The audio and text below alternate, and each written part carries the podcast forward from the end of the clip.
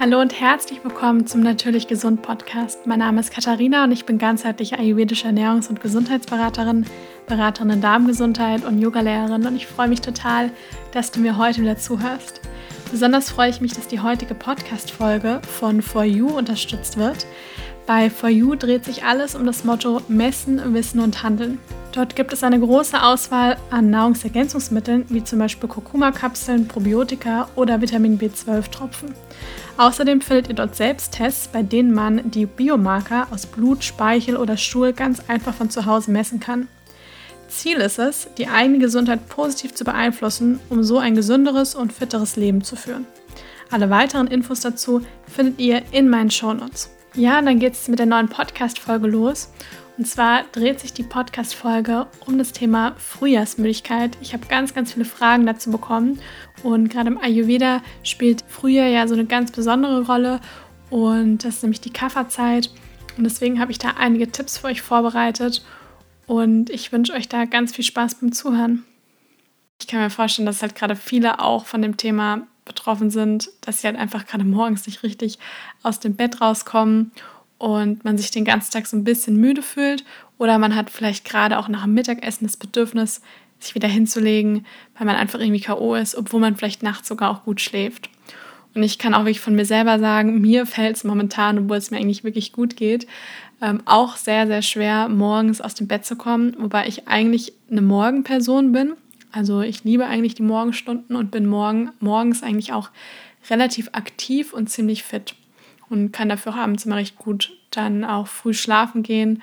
Aber momentan ist es wirklich so, dass ich merke, oh, also mir fällt es auch schwer, morgens aus dem Bett zu kommen, obwohl ich mich dann auch auf den Tag freue. Aber ich merke dann auch manchmal am Nachmittag, dass ich jetzt doch auch wieder ein bisschen müder werde. Natürlich jetzt nicht so, dass es so total extrem ist und ich meinen Alltag nicht bewältigen kann, aber im Vergleich vor, zu noch vor ein paar Wochen oder eben auch dem Sommer oder dem Herbst, da merke ich auf jeden Fall einen starken Unterschied. Und ich bin mir sicher, dass das gerade viele andere auch merken, weil auch vermehrt ich auch immer wieder Nachrichten bekomme, dass es eben gerade der Fall ist. Und das Schöne ist, im Ayurveda kann man das total schön erklären. Weil im Ayurveda ist es ja so, dass jedes Dosha, also wir haben ja da die drei Doshas, Vata, Pitta und Kapha.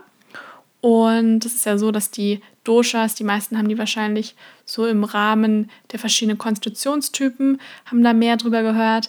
Aber es ist wirklich so, dass die nicht nur einer bestimmten Konstitution, also uns Menschen, zugeordnet werden, sondern wir finden diese Doshas ja auch wirklich in der Natur.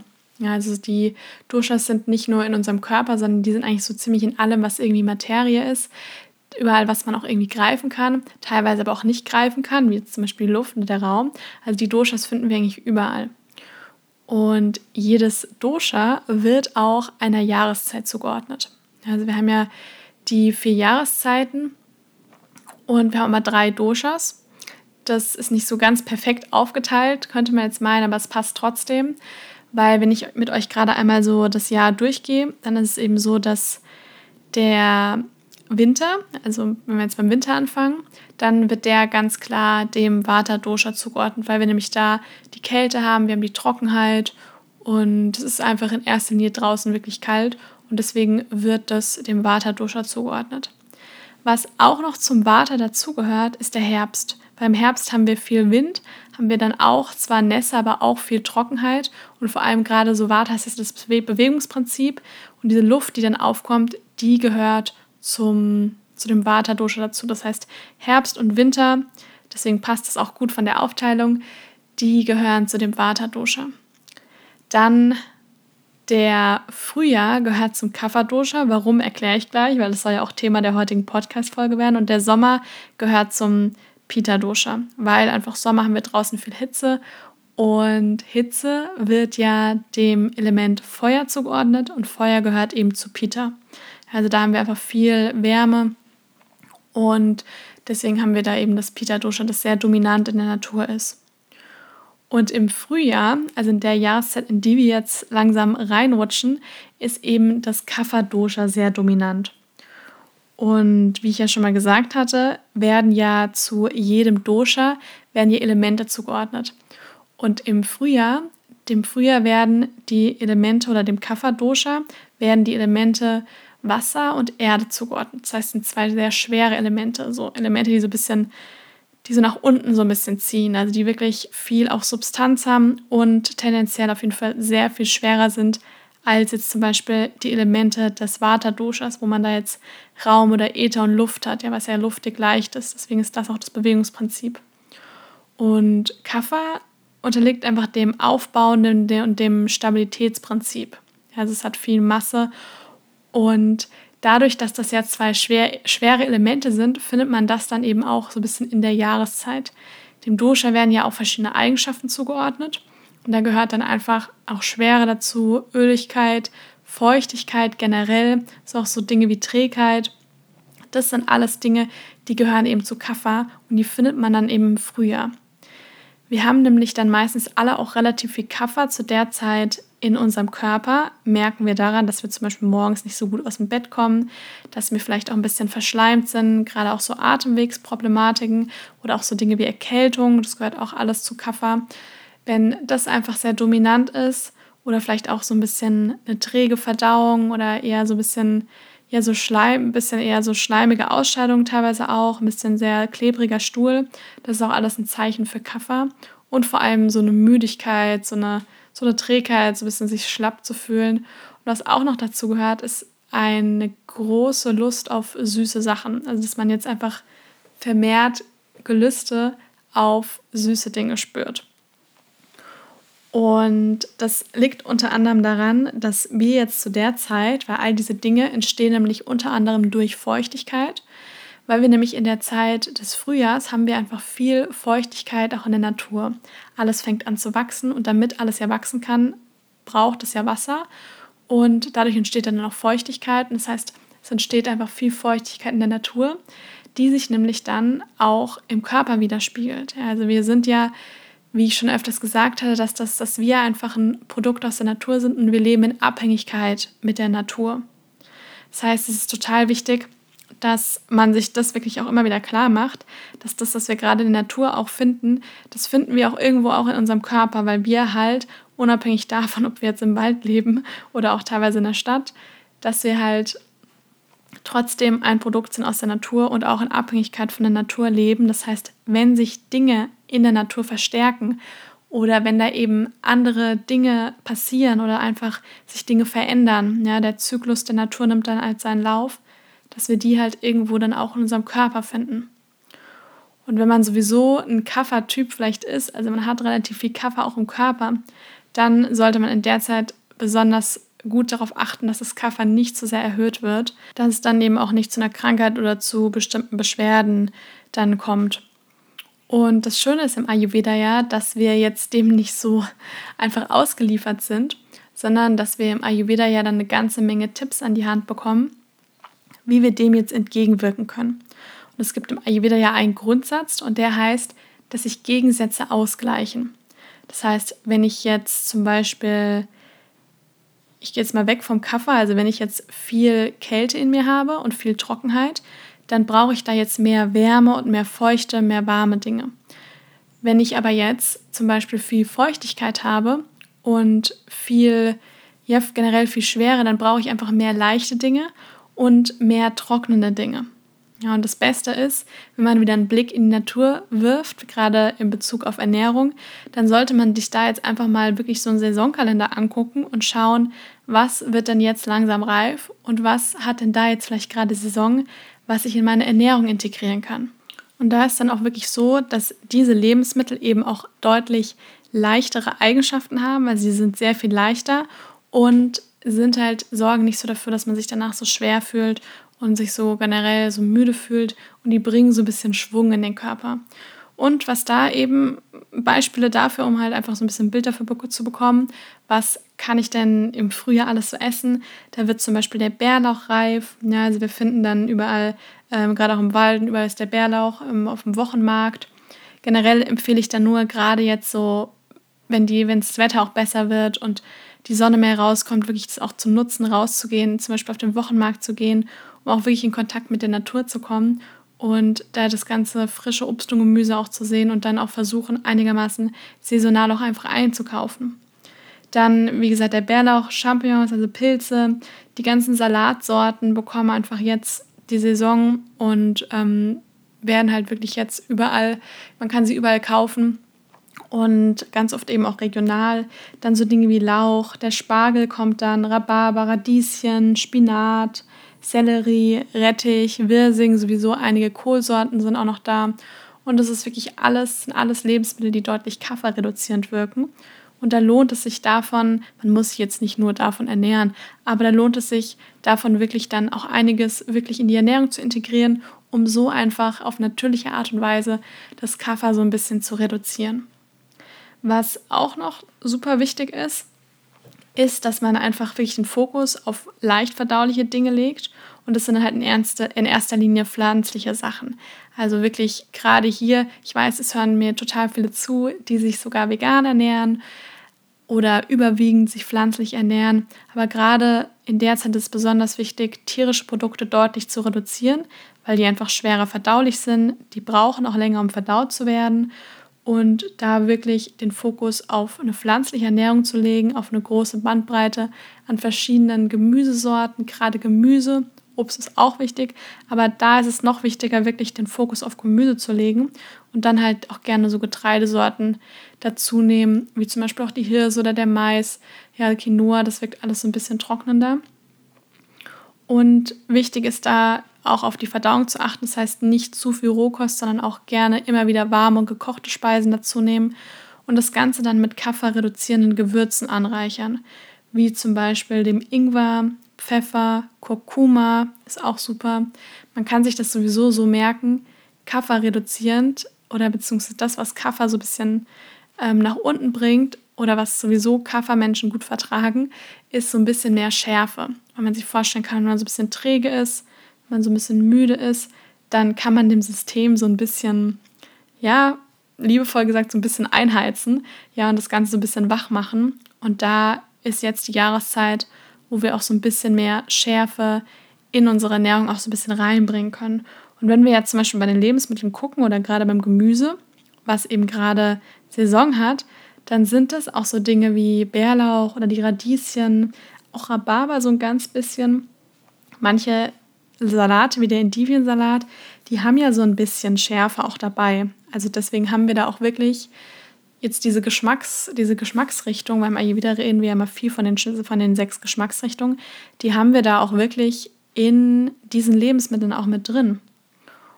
Und wenn wir nämlich da zum Beispiel den, den Winter und den Herbst angucken, wo ja sowieso auch ein bisschen mehr Süße, natürliche Süße empfohlen wird, da haben wir ja dann viel den Zimt, die Wurzelgemüsesorten und so weiter. Und die bringen ja alle viel Süße mit sich.